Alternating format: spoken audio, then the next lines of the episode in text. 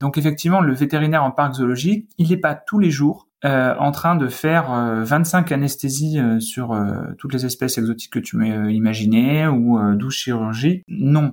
Il a sa clientèle, on va dire, il a ses patients au quotidien avec lui, donc ils sont pas tous malades tous les jours. Ça, on l'imagine bien. Donc on a déjà un gros travail qui n'est pas purement curatif, comme tu le disais, mais mais qui, qui va être on va être là aussi finalement pour réfléchir euh, sur la conception des enclos, sur les rations alimentaires, sur beaucoup de choses qui, sont ce qu'on appelle de la zootechnie. Et puis après effectivement il y a tout ce travail administratif dont tu parlais. On va être aussi honnête, c'est aussi ça qui permet de cadrer beaucoup de choses et de rendre les choses certainement plus plus sérieuses euh, qu'elles ne pouvaient l'être il y a un siècle ou je ne sais quoi. Donc effectivement, il y a toute une législation qui va être là sur ces transferts, sur ces échanges d'animaux, qui est d'abord là effectivement pour protéger l'animal, euh, notamment quand on parle d'espèces menacées. Il faut bien comprendre que n'importe qui euh, ne peut pas se procurer n'importe quel animal n'importe comment. Bonjour, c'est Rudy, vétérinaire en parc zoologique au bioparc de Douai-la-Fontaine. Je suis le podcast des métiers insolites et méconnus et des personnalités inspirantes.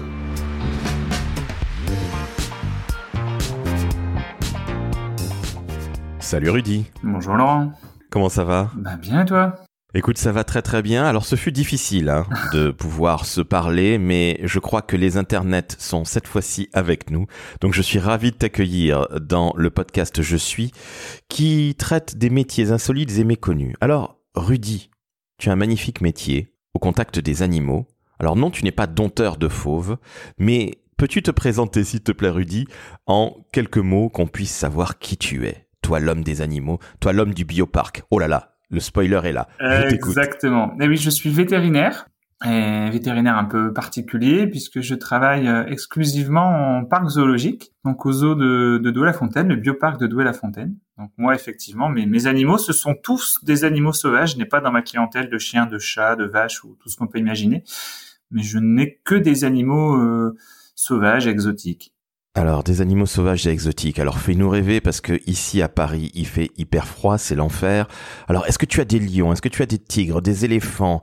Euh, Dis-nous tout, dis-nous tout parce que j'ai besoin de rêver. Je ne te le cache pas. Alors oui, effectivement, c'est vrai que mon lieu de travail tous les jours te ferait voyager euh, aussi bien en Afrique, en Amérique ou, partout où tu voudrais, puisque au bioparc tu peux retrouver euh, des girafes hein, qui sont parmi les premiers animaux que que l'on voit au cours de sa visite. Euh, mais tu as bien sûr euh, des lions, des tigres de Sumatra, tu as des hippopotames pygmées, tu as des rhinocéros noirs, tu as une très grande volière sud-américaine avec euh, plus de 600 oiseaux en vol libre dans une volière de plus d'un hectare, donc un univers très chamarré, très bruyant. Donc tu es vraiment sur une visite ici en plus très immersive, avec des grands enclos où les animaux évoluent souvent en, en, espace multi-espèces. Donc effectivement, chez nous, le dépaysement, il est, total. Et moi, bah, c'est mon lieu de travail et euh, ce, sont, ce sont mes patients au quotidien. Alors, des patients au quotidien, alors ils ne parlent pas hein, pour la plupart d'entre eux, mais par contre peuvent avoir des réactions euh, parfois un peu complexes.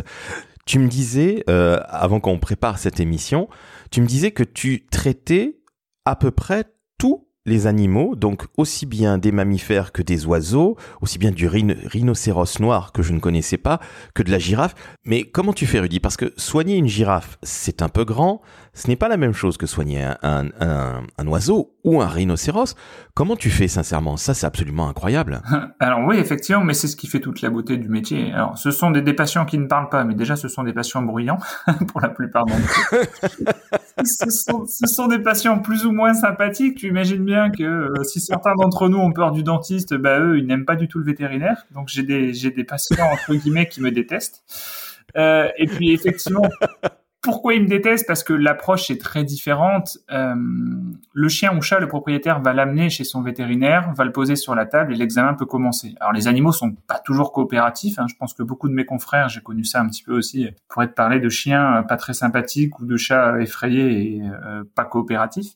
Mais chez nous, évidemment, le problème est amplifié et euh, on ne peut pas, dans la majeure partie des cas, bien sûr, approcher l'animal aussi facilement puisqu'on reste sur un animal sauvage même s'il est captif. Donc il y a des mesures de d'approche qui sont très différentes et je pense que déjà la façon de travailler est assez différente. Euh, ce qui peut être un peu frustrant d'un point de vue vétérinaire strict au départ, mais ça s'apprend.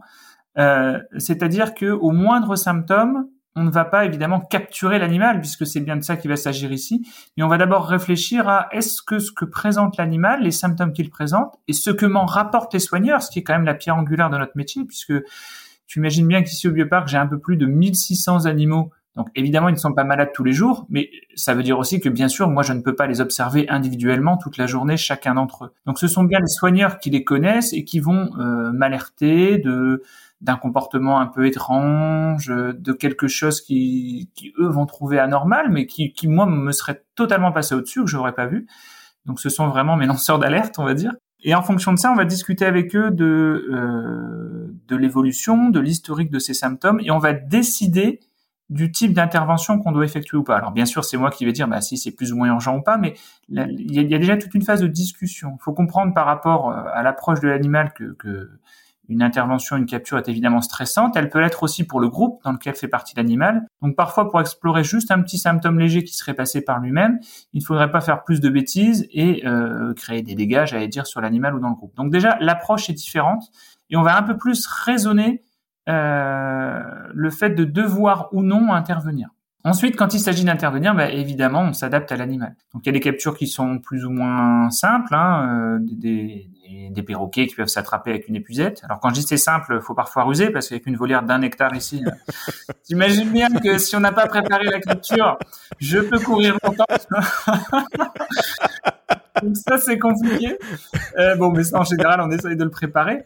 Mais et puis après, bien sûr, tu as tous les animaux qui sont un peu spéciaux, euh, spécifiques par leur taille. Tu parlais de la girafe, évidemment, qui fait ses 5 mètres de haut. On pourrait parler du rhinocéros qui fait une tonne. Et puis, bien sûr, je pense que spontanément, dans l'imaginaire des gens, on va tout de suite penser aux fauves, les, tigres, les lions, les panthères, qui représentent bien évidemment un danger pour les manipulateurs, les gens qui travaillent avec eux.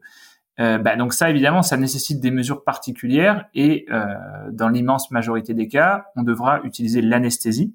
Mais l'anesthésie qu'on bien sûr on va devoir euh, faire à distance puisque je peux pas faire mon injection avec une seringue directement sur l'animal. Euh, on va pratiquer ce qu'on appelle une télé-anesthésie. Télé, ça veut dire à distance. Donc c'est ce que tous les gens euh, romantisent avec l'utilisation de, la sarbacane ou du fusil hypodermique pour endormir l'animal à distance. Donc ça, c'est voilà, ça fait toujours un peu cowboy, ça fait un peu rigolo, euh, mais nous c'est un outil de travail chez nous. On l'utilise pas par plaisir, on l'utilise parce qu'on doit l'utiliser. Et, et, voilà, ça fait partie de la chose. Donc c'est vrai que beaucoup de, de, de nos consultations se font déjà par une anesthésie chez nous. Alors attends, excuse-moi, Rudy, euh, c'est toi qui euh, fais la télé, euh, le téléendormissement. Pardonne-moi, j'ai pas retenu le terme. C'est-à-dire avec ta sarbacane et ou euh, je sais pas le, le fusil, le, le, pistolet, c'est toi qui le fais? Toi-même? Ouais, tout à fait. Alors de toute façon, ça reste une, ah, une anesthésie, hein, qu'elle soit à distance ou pas. Donc c'est un acte médical. Il faut qu'il soit sous Bien sûr. sous prescription d'un vétérinaire, en présence d'un vétérinaire hein, qui délivre les médicaments et qui détermine la dose. Euh, mais oui, oui, euh, ici c'est c'est nous, hein, les vétérinaires, donc ma femme et moi, qui, qui pratiquons euh, ces anesthésies. Euh, donc effectivement, avec le fusil, avec la sarbacane. Donc c'est évidemment quelque chose qu'on n'apprend pas en école. Euh, voilà, c'est ça. Et non, euh, mais en soi, en soi, ça, ça c'est pas forcément compliqué. Le principe est assez simple. Hein.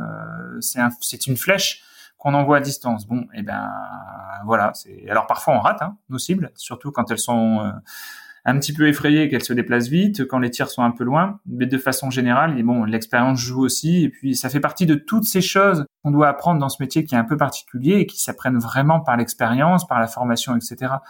Euh, voilà, c'est ce qui fait partie d'un ensemble de choses qui, qui fait la particularité de ce métier.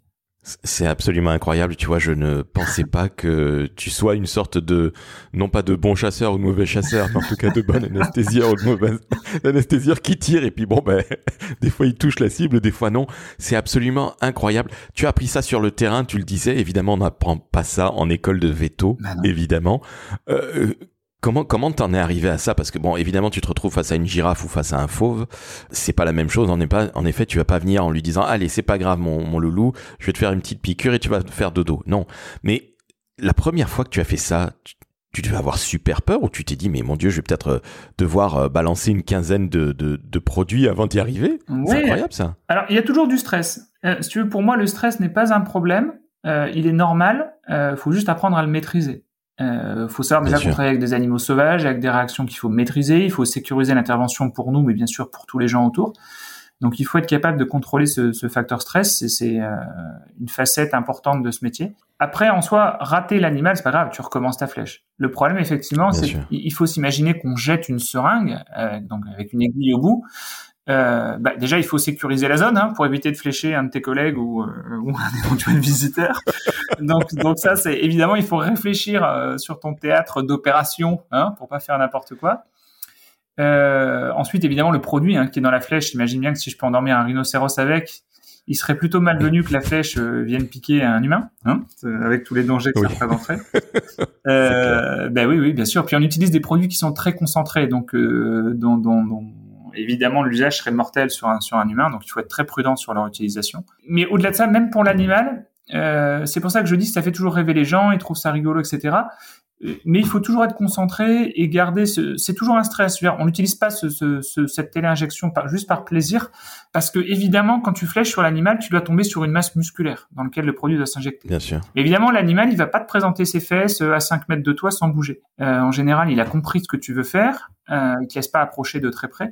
Donc il faut que tu fasses attention pour savoir où la flèche tourne sur l'animal. Donc il y a de toute façon toujours euh, une adrénaline qui monte à ce moment-là. Euh, et voilà quoi. Donc oui, au début, quand tu commences, tu stresses toujours parce que ce sont tes premières interventions, euh, quelles qu'elles soient. Mais ça, je pense que quel que soit le métier, hein, euh, même un vétérinaire praticien canin euh, stressera toujours un petit peu au début de sa première chirurgie tout seul. Ben, il, il, faut le prendre en compte, il faut travailler avec ça. Mais évidemment, comme dans tout métier, ton expérience va un petit peu asseoir ta confiance aussi. Euh, et puis au tout début, bah, tu te formes vraiment auprès de, de, de confrères par des stages que tu as pu faire, euh, par le, éventuellement si tu as pu, tu as eu la chance de débuter dans le métier euh, dans un parc zoologique où il y avait déjà un autre confrère, un senior, on va dire, qui a pu aussi t'encadrer des choses comme ça. Donc, bah, c'est un peu comme tous ces métiers. Si tout ça, ça s'apprend euh, par l'expérience puisque ça ne s'apprend pas en école. Justement, comment tu es arrivé à ce métier-là? Parce que tu me disais, tu me confiais que à la maison, quand tu étais petit, il n'y avait pas d'animal de compagnie. Donc comment tu en es arrivé à zéro animal à la maison quand tu étais gamin, à je m'occupe des girafes, des rhinocéros, etc. Comment ça s'est passé tout ça? Ah ça c'est toujours compliqué, ça reste un cheminement personnel et puis je pense que, enfin, j'ai pas l'explication réelle à te donner. Bon, je pense que comme beaucoup d'enfants. Euh, le métier de vétérinaire, euh, je l'ai cité très vite, mais une majorité d'enfants va te citer, euh, j'en sais rien, moi, vétérinaire, footballeur, journaliste ou etc. Ce c'est que chez moi, c'est resté? Euh, je voulais devenir vétérinaire, sans doute juste au départ, j'imagine, quand j'étais tout petit, par attrait pour les animaux. Hein. Et après, c'est effectivement réellement en rentrant en école vétérinaire que tu découvres ce qu'est le métier de vétérinaire. Parce que comme tout métier, je pense que surtout ceux-là, des métiers un peu un peu particuliers, quand tu en rêves depuis tout petit, finalement, c'est c'est un peu de l'ordre du fantasme. Donc tu ne sais pas exactement euh, ce qu'est ce métier et tu le découvres vraiment en rentrant en école vétérinaire. Et c'est là que tu découvres toutes les facettes possibles du métier de vétérinaire qui sont beaucoup plus larges que ce que euh, les gens évidemment euh, peuvent penser au premier abord. Bien sûr, il y a ce vétérinaire qu'on connaît tous en clientèle pour son chien, son chat, etc. Le vétérinaire qui va soigner les vaches à la ferme, etc. Ça, ça, on a tous cette image-là. Mais le vétérinaire, c'est beaucoup de choses aussi. Il y a aussi des vétérinaires qui travaillent euh, dans la recherche. Il y a des vétérinaires qui travaillent euh, euh, en laboratoire, en, en, lien avec des scientifiques sur des recherches médicales. C'est ce qu'on appelle le One Health, le concept une santé, hein, proche l'homme et l'animal. Beaucoup de choses qui se font en commun. On en parle beaucoup, j'allais dire, depuis quelques années maintenant avec ces problèmes de pandémie. Donc il y a beaucoup de choses. Et, et parmi celles-là, j'ai découvert évidemment la facette de, de, de, de vétérinaire en parc zoologique. J'ai découvert toute la pratique hein, qu'on pouvait avoir par les cliniques de l'école, etc., de, de, de, du chien, du chat, du cheval, de la vache, et choses qu'on rencontrait, j'allais dire, en école et sur lesquelles on, on a appris. Hein, ce qui est finalement la base de la médecine vétérinaire, c'est celle-là. Tout ce que j'ai appris moi en médecine ou en chirurgie, c'était ce qu'on appelait en médecine canine ou en médecine bovine ou équine. On a tout appris là-dessus. Il n'y a pas d'enseignement sur les, les animaux exotiques. Mais en parallèle de ça, quand moi j'étais en école, je me suis dégagé du temps pour aller justement voir ce qu'était le, le, le métier de vétérinaire en parc zoologique et j'avais démarché euh, ce, qui, ce qui est aujourd'hui un collègue, euh, le, le, jardin des plantes à Paris, puisque moi j'étais à l'école à, à, Maison Alfort, et j'avais demandé un stage.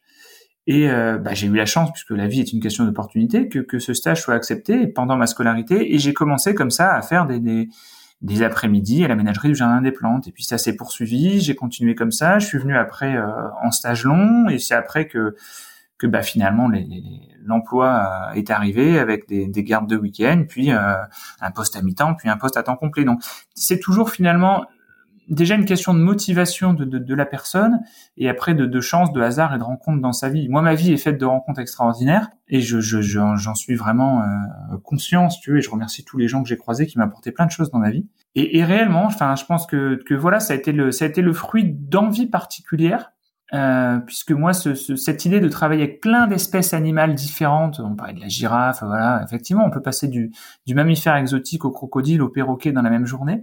Ça me semblait beaucoup plus varié, et en tout cas, ça correspondait plus à ce que moi, j'avais sans doute envie pour, pour mon avenir, que, que la clinique classique qu'on rencontrait euh, peut-être en école. Alors, ça n'a rien de péjoratif, puisque à l'inverse, le, le confrère qui va bosser en en clinique, euh, lui peut se spécialiser dans certains domaines, cardiologie, radiologie, chirurgie, ophtalmologie, tout ce qu'on peut imaginer existe en médecine vétérinaire aujourd'hui.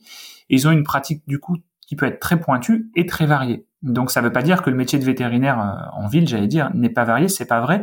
Mais en tout cas, moi je pense que j'avais envie d'avoir une faune de patients très différente qui m'apportait quelque part justement cet exotisme au quotidien.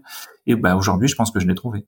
Je l'imagine, ce n'est pas tout à fait la même chose que euh, soigner le Yuki à sa maman. C'est ça. Hein, euh, alors, pas de pas de, de, de, de mauvaise pensée de ma part, bien au contraire, parce qu'il y a en effet des, des allez j'allais dire des médecins de ville, non, des vétérinaires de ville qui sont qui font un métier absolument formidable. Et tu l'as dit toi-même, qui sont spécialistes de la cardiologie, etc. Ce que peu de gens savent hein, finalement, parce qu'on imagine toujours, on amène son son animal de compagnie au veto et puis il nous le soigne. Alors l'animal de compagnie peut être plus ou moins gros, ça peut être une vache, ça peut être un cheval, hein, si on travaille avec. Voilà. Bon, on l'amène moins, c'est généralement plutôt le veto qui vient à l'animal. on est d'accord. Toi, en l'occurrence, tes animaux sont VIP, hein, en ce sens que c'est toi qui te déplaces à chaque fois. Mais ce que je trouve absolument incroyable, c'est que du fait de toutes ces rencontres, tu arrives aujourd'hui à exercer un métier qui, évidemment, est curatif parce que tu vas t'occuper de soigner euh, bah, des animaux dont on a parlé, à savoir une girafe, un rhinocéros, etc. Mais tu as aussi une autre facette de ton métier dont tu me parlais tout à l'heure, à savoir que des fois, lorsqu'il y a un transfert d'animaux, d'un zoo à l'autre. Puis après, on va parler du bioparc d'ailleurs, hein, parce que c'est pas tout à fait un zoo à l'ancienne entre guillemets qu'on a pu connaître toi et moi quand on était gamin, mais un transfert d'animal, tu me disais que c'était extrêmement complexe parce que d'un pays à l'autre, la législation, donc là on est vraiment dans du droit, n'est pas euh, pensée de la même manière. En tout cas, on, ne la réfléchit pas et on ne la ne, ne l'exprime pas de la même manière. Est-ce que tu peux nous raconter aussi cet autre pan de ton métier, s'il te plaît, Rudy, qui est plus dans les bureaux que sur le terrain à shooter des flèches pour euh, le mammifère non, mais ça, effectivement, c'est une remarque importante parce que c'est bien de, connaître le, métier, mais c'est bien aussi justement de pas l'idéaliser. Euh, donc, effectivement, le vétérinaire en parc zoologique, il n'est pas tous les jours euh, en train de faire 25 euh, anesthésies euh, sur toutes les espèces exotiques que tu m'as imaginées ou 12 chirurgies. Non. Pourquoi? Parce que d'abord, il, il, a sa clientèle, on va dire, il a ses patients au quotidien avec lui, donc ils sont pas tous malades tous les jours. Ça, on l'imagine bien. Donc, on a déjà un gros travail qui n'est pas purement curatif, comme tu le disais, mais mais qui, qui va être on va être là aussi finalement pour réfléchir euh, sur la conception des enclos, sur les rations alimentaires, sur beaucoup de choses qui, qui sont ce qu'on appelle de la zootechnie. Et puis après effectivement il y a tout ce travail administratif dont tu parlais, et eh ben qui, qui concerne je pense à peu près tout le monde hein, dans tous les métiers aujourd'hui il y a de plus en plus de travail de, de, de bureau administratif etc. Alors on peste tous contre ça moi y compris mais on va être aussi honnête, c'est aussi ça qui permet de cadrer beaucoup de choses et de rendre les choses certainement plus plus sérieuses euh, qu'elles ne pouvaient l'être il y a un siècle ou je ne sais quoi. Donc effectivement, il y a toute une législation qui va être là sur ces transferts, sur ces échanges d'animaux, qui est d'abord là effectivement pour protéger l'animal, euh, notamment quand on parle d'espèces menacées. Il faut bien comprendre que n'importe qui euh, ne peut pas se procurer n'importe quel animal n'importe comment.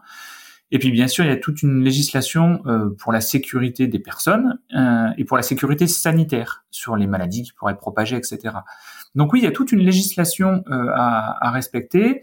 Par exemple, j'ai envoyé hier deux oiseaux, deux ibis aux Pays-Bas. Bah, c'est assez simple à faire, mais tu passes par une société de transport spécialisée, donc il faut lui demander un transfert, il faut faire des devis, etc. Et il faut bien sûr rentrer en contact avec les autres destinations pour vérifier avec leurs autorités respectives quelles sont les conditions sanitaires, donc les exigences de ce pays pour ce transfert d'animaux. Et ils vont te dire les tests qui sont obligatoires à réaliser avant, et bien sûr, toute une série de tests à faire et toute une série de papiers à demander en amont pour que tous ces transferts soient validés. Voilà, c'est quelque chose, c'est pareil que tu n'apprends pas en école, mais que tu apprends au fur et à mesure. Donc ça veut dire qu'il faut que tu te mettes à jour sur la législation la législation sanitaire notamment afférente à tout ça, à la détention d'animaux, à leur transfert, etc.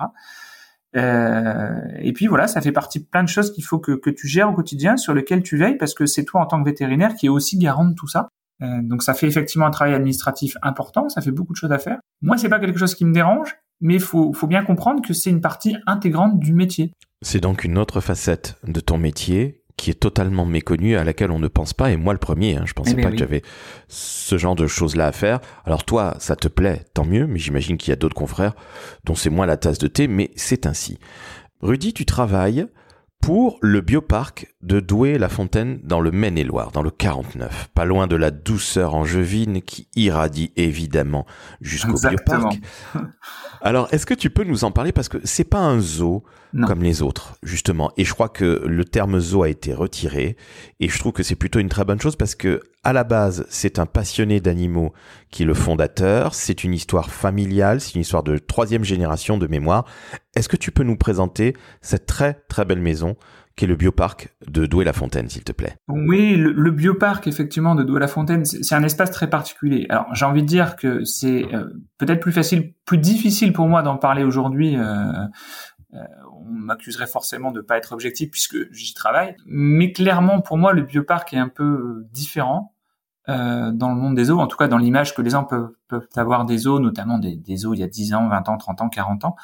Le bioparc, comme tu disais, c'est une, une, histoire familiale. C'est un zoo qui a été créé en 1961 par, par Louis Gué, le fondateur, qui a été développé ensuite par Pierre Gué euh, et qui a notamment euh, développé toute cette partie qu'on appelle conservation aujourd'hui, qui était quelque chose de, moins connu, je pense, il y a quelques dizaines d'années c'est-à-dire de mettre l'accent sur la préservation de l'animal, de l'espèce en général, et de comprendre que pour protéger l'animal, euh, ben, il n'y avait pas que dans les eaux, même si on a tous une part importante. il fallait aussi être en lien avec tout ce qui pouvait se faire dans la nature euh, aux quatre coins du monde. Et la particularité de ces eaux, c'est que non seulement il fait ça, euh, mais en plus ce sont pas que des mots en l'air, puisque le bioparc a beaucoup de, de ce qu'on appelle de projets nature aux quatre coins du monde, et qui se font en lien avec les, les populations là-bas à chaque fois. Donc le, le bioparc, on a choisi de le renommer comme ça il y a dix ans maintenant, pour parc de la vie, parce que c'est quelque chose où le, la philosophie de la préservation des espèces, des espaces se fait en lien aussi avec l'homme. Le côté humain est très important, donc c'est un parc très particulier.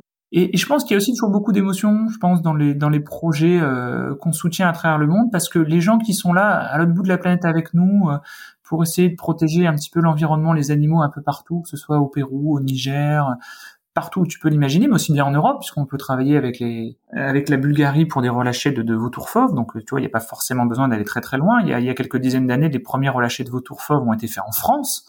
Euh, donc voilà, la préservation du milieu, c'est pas forcément qu'à l'autre bout de la planète non plus. Bah voilà, il y a, y a des vrais liens qui se développent avec ce parc et c'est pas juste on fait un chèque à une grosse ONG euh, quelque part sans qu'on connaisse rien du projet. Le bioparc est très impliqué là-dedans. Il y a, y a beaucoup d'efforts de conservation et je pense que ça c'est quelque chose qui est développé dans tous les zoos bien sûr aujourd'hui. C'est une des missions principales des zoos, la conservation. Euh, mais au bioparc c'est vraiment quelque chose d'identitaire. Euh, c'est un peu le fondement du parc et je pense que l'énorme majorité des gens qui travaillent ici, euh, des soigneurs aux vétérinaires bien sûr, aux directeurs, sont tous assez convaincus de ça et euh, sont très motivés euh, dans leur travail au bioparc pour ça parce que je pense que c'est l'essence aussi de notre travail à tous parce que si on est là c'est parce qu'on est passionné de nature, on est passionné d'animaux et qu'on a compris tout ça et le bioparc c'est quand même quelque chose d'authentique, de sincère et de vraiment engagé dans toute cette préservation au quotidien. Donc c'est encore une fois c'est compliqué d'en parler parce que je suis pas là pour faire de de la publicité ou etc. Mais euh, le bioparc est d'ailleurs pas une machine de guerre, j'allais dire. C'est pas le sans doute le parc le plus connu euh, en France euh, aux yeux du grand public, mais c'est un parc extrêmement engagé. Et je te dis ça quelque part avec beaucoup d'émotion. Hein. Voilà, je pense qu'aujourd'hui il y a, pas beaucoup d'autres endroits où je me sentirais comme ça en équilibre dans mon métier par rapport à ce que je fais et par rapport aux valeurs qui sont réellement défendues. Donc le bioparc, c'est ça, c'est un parc engagé depuis des dizaines d'années pour la préservation de, de, de, de l'animal, de la nature et j'allais dire de l'homme en général. Donc ça, c'est quelque chose qui fait du bien aussi au quotidien, tu vois. On est bien d'accord, aujourd'hui toutes les problématiques autour de l'écologie au sens le plus large du terme euh, sont réellement là et puis on est en pleine campagne présidentielle, tu le sais aussi bien que moi Rudy. et quelque part je trouve que c'est justement très important que tu ramènes finalement l'homme et la nature, donc la biodiversité et les animaux dont tu dont tu t'occupes, aussi bien administrativement parlant que curativement parlant. Alors surtout curativement, évidemment, vu ton métier. Mais je trouve que c'est très intéressant ce que tu nous racontes là parce que je crois qu'on n'a qu'une seule planète. Et c'est toujours bon de le rappeler. Et que quelque part, il faut aussi penser que dans un bioparc, on n'est pas là uniquement pour présenter des animaux et dire ah regarde le gros lion, etc., etc.